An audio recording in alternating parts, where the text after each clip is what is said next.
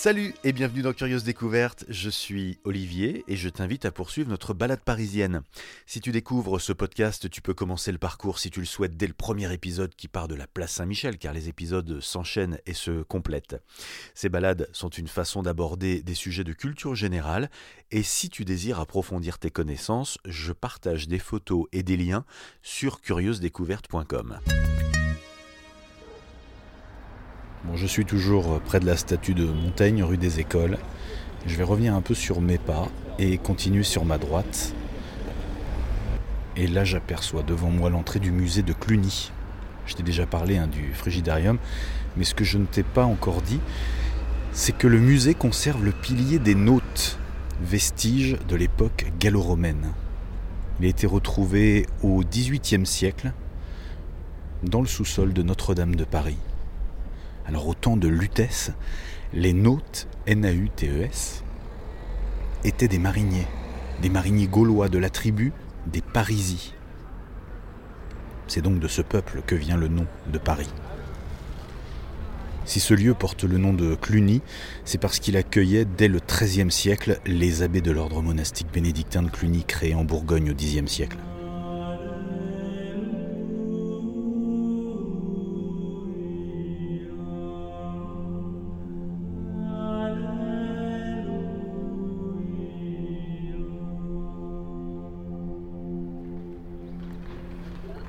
Plus tard, en pleine Renaissance, Marie Tudor a été enfermée ici pendant 40 jours. Marie Tudor, fille du roi d'Angleterre, Henri VII, est devenue reine de France en épousant Louis XII. Elle avait alors 18 ans, et le roi de France, déjà bien malade, en avait 52. Quelques semaines après le mariage, le roi mourut, et c'était le 1er janvier 1515. Il n'avait pas eu le temps de concevoir un héritier avec sa jeune épouse. François Ier arriva alors sur le trône, et afin de s'assurer que Marie Tudor ne puisse revendiquer un éventuel enfant de Louis XII légitime pour la couronne, donc pour s'assurer qu'elle ne soit pas enceinte, elle fut enfermée ici 40 jours. Marie Tudor fut reine de France pendant deux mois et 23 jours. En mars 1515, elle fut renvoyée en Angleterre. J'entre maintenant dans le square, ce square qui a été nommé en 2021 Square Samuel Paty, du nom de ce professeur d'histoire géo qui avait été sauvagement assassiné à Conflans-Sainte-Honorine un an plus tôt. Il y a plusieurs sculptures dans ce square, notamment le monument dédié à Puvis Chavannes, peintre français précurseur du symbolisme. Cette sculpture est de Jules Desbois. Alors Jules Desbois, c'est un sculpteur qui a travaillé auprès d'Auguste Rodin et qui a énormément euh, appris à ses côtés. hein. Si tu as l'occasion d'aller en Anjou, je te conseille de visiter le musée Jules Desbois dans son village natal Parcé-les-Pins. Et je ne dis pas ça parce que c'est aussi le village natal de ma grand-mère. Rien à voir. Quoique. Allez, je m'approche maintenant de la Louve. Oui, c'est bien la Louve de Rome qui est ici avec Romulus et Rémus. C'est une reproduction en bronze de celle conservée au musée du Capitole. La ville de Rome l'a offerte à Paris en 1962. Je vais maintenant sortir du square et je me dirige maintenant vers la rue du Sommerard au 27. Au 27 de la rue se trouvent les éditions Ivrea.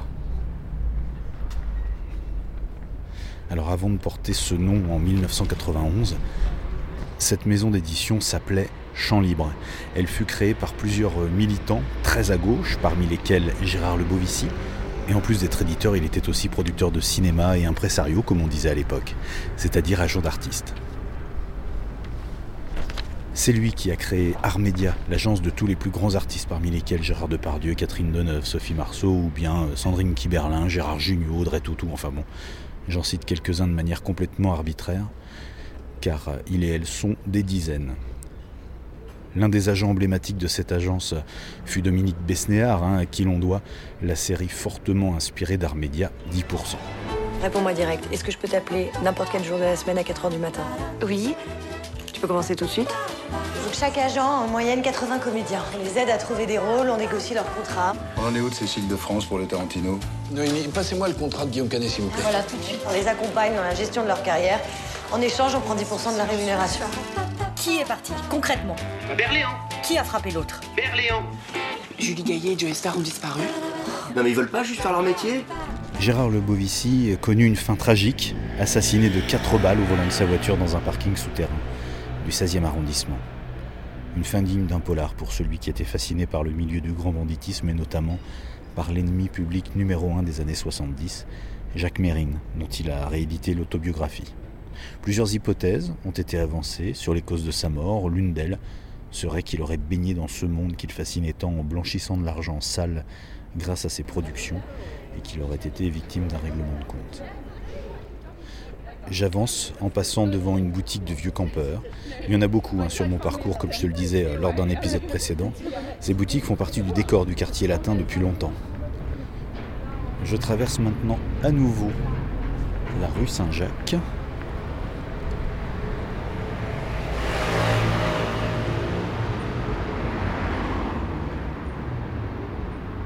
Sur la gauche à l'angle, encore un vieux campeur. Je retourne donc maintenant euh, vers la rue des Écoles en continuant sur le trottoir de la rue Saint-Jacques euh, vers ma droite. Face à moi au numéro 67, une maison classée au monument historique. Elle date de 1735.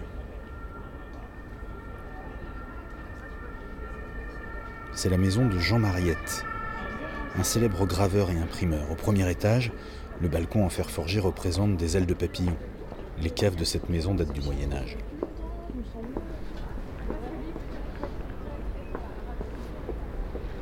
Allez, je continue. Et puis là, j'arrive à l'angle. Et sur la gauche, il y a encore une boutique de vieux campeurs. Alors j'y reviens. C'est en 1941 qu'un ancien chef scout, Roger de Rortet, décide d'ouvrir sa première boutique au vieux campeurs. Camping, scoutisme, alpinisme et sport d'hiver. L'idée lui est venue euh, en 1936 avec les premiers congés payés. Il estimait que le symbole des congés payés, c'était la nuit sous la tente. Il avait alors ouvert un rayon à la Samaritaine. Je tourne à gauche, à l'angle.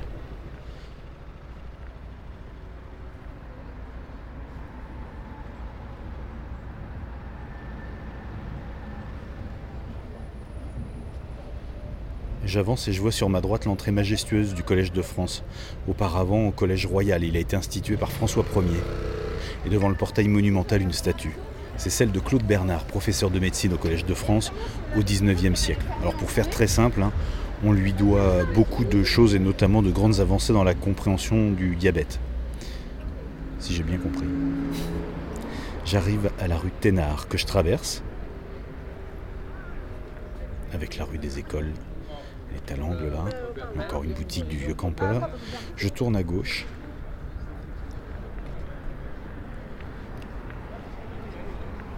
Je vais aller jusqu'au numéro 9.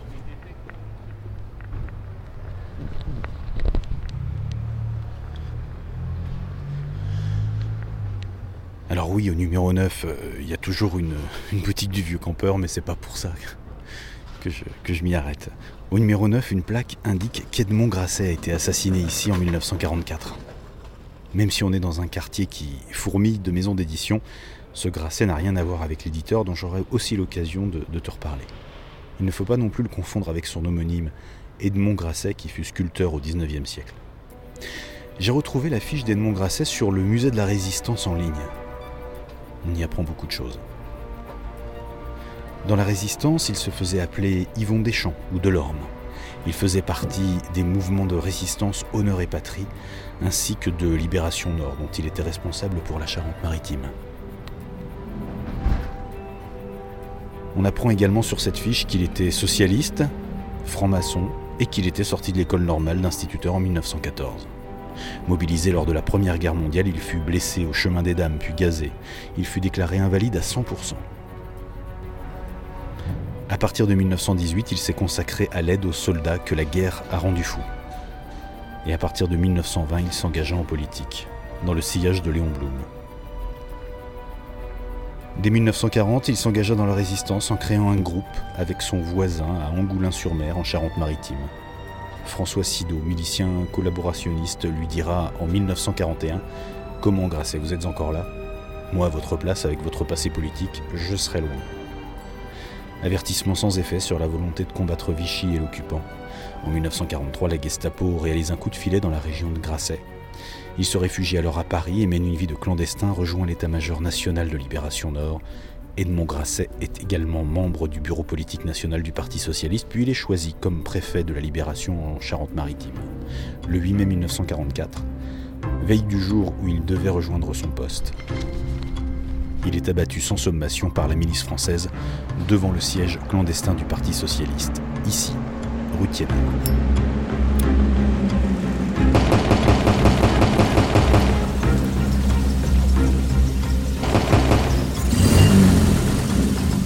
Alors si j'ai pris le temps de te parler de cet homme, c'est parce qu'on passe souvent devant ce genre de plaque sans se poser de questions. Mais quand on est un peu curieux, on découvre ces histoires de vie extraordinaires.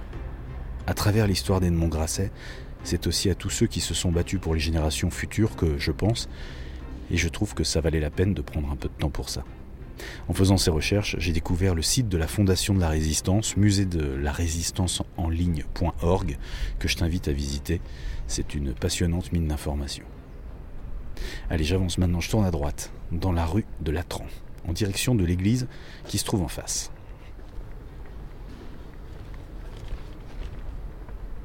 La rue de Latran est une petite rue de 62 mètres de long. Elle tient son nom du prieuré hospitalier de Saint-Jean de Latran, qui se trouvait là et qui a été détruit au moment des travaux d'aménagement du quartier au XIXe siècle. J'arrive au niveau de la rue Jean de Beauvais, face à moi l'église des Saints Archanges. Cette église est en fait l'ancienne chapelle du Collège de Beauvais, de l'ancienne université de Paris. Cette chapelle a été construite entre 1375 et 1379. La chapelle a été achetée par la Roumanie en 1882 et des travaux ont été entrepris pour euh, l'adapter au rite orthodoxe roumain. Et depuis 2009, cette église a été élevée au rang de cathédrale.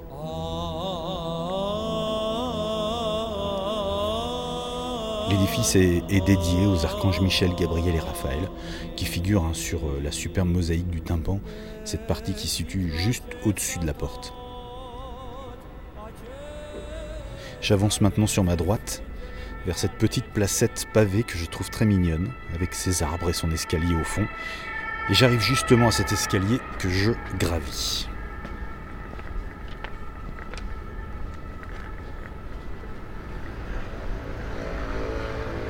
Alors là, il y a une sculpture superbe, elle représente le poète roumain Mihai Eminescu. Cette statue a certainement été placée ici, bien sûr, en raison de la, la proximité avec l'église dont je viens de te parler. Mihai Eminescu est considéré comme le plus grand poète roumain. Bon, je vais maintenant traverser la rue des écoles et je vais prendre le passage piéton qui se trouve à droite, car une autre sculpture m'attire l'œil. Cette sculpture devant laquelle je me trouve maintenant, c'est un buste de Pierre de Ronsard. Alors on vient de voir euh, un grand poète roumain Voici donc l'une des plus prestigieuses références de la poésie française, cette statue de Ronsard et d'Aristide de Rousseau et date de 1928. Tu as retenu quelque chose de Ronsard? Oui, peut-être son ode à Cassandre.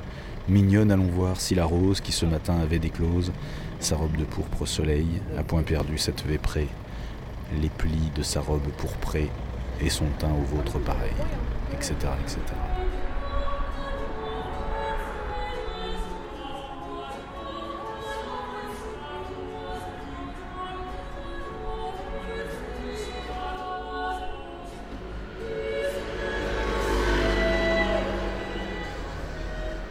maintenant, si je tourne le dos à Ronsard et que j'observe face à moi, au numéro 38, il y a une boutique au vieux campeur. Et c'est là en fait que tout a commencé.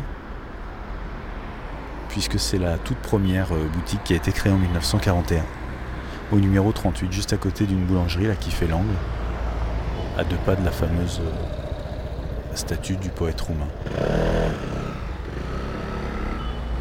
C'est toujours la même famille hein, qui détient 100% des parts de l'entreprise, qui a une quarantaine de boutiques dans le quartier latin. Maintenant, la marque s'est développée dans plusieurs autres grandes villes françaises. Allez, maintenant on avance à droite et on continue vers la rue Jean de Beauvais jusqu'au numéro 23. Alors là, au numéro 23, un immeuble de briques où a vécu euh, l'abbé Guérin. Fondateur des Jeunesses ouvrières chrétiennes. Lui aussi résistant, il fut arrêté puis emprisonné à Fresnes. Il fut ensuite chanoine de la cathédrale Notre-Dame de Paris.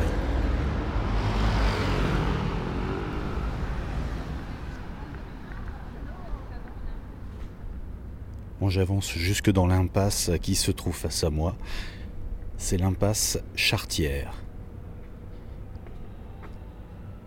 Alors là, entre le numéro 9 et le numéro 11, visiblement, c'est la face arrière d'un immeuble avec une porte de garage et une porte de service.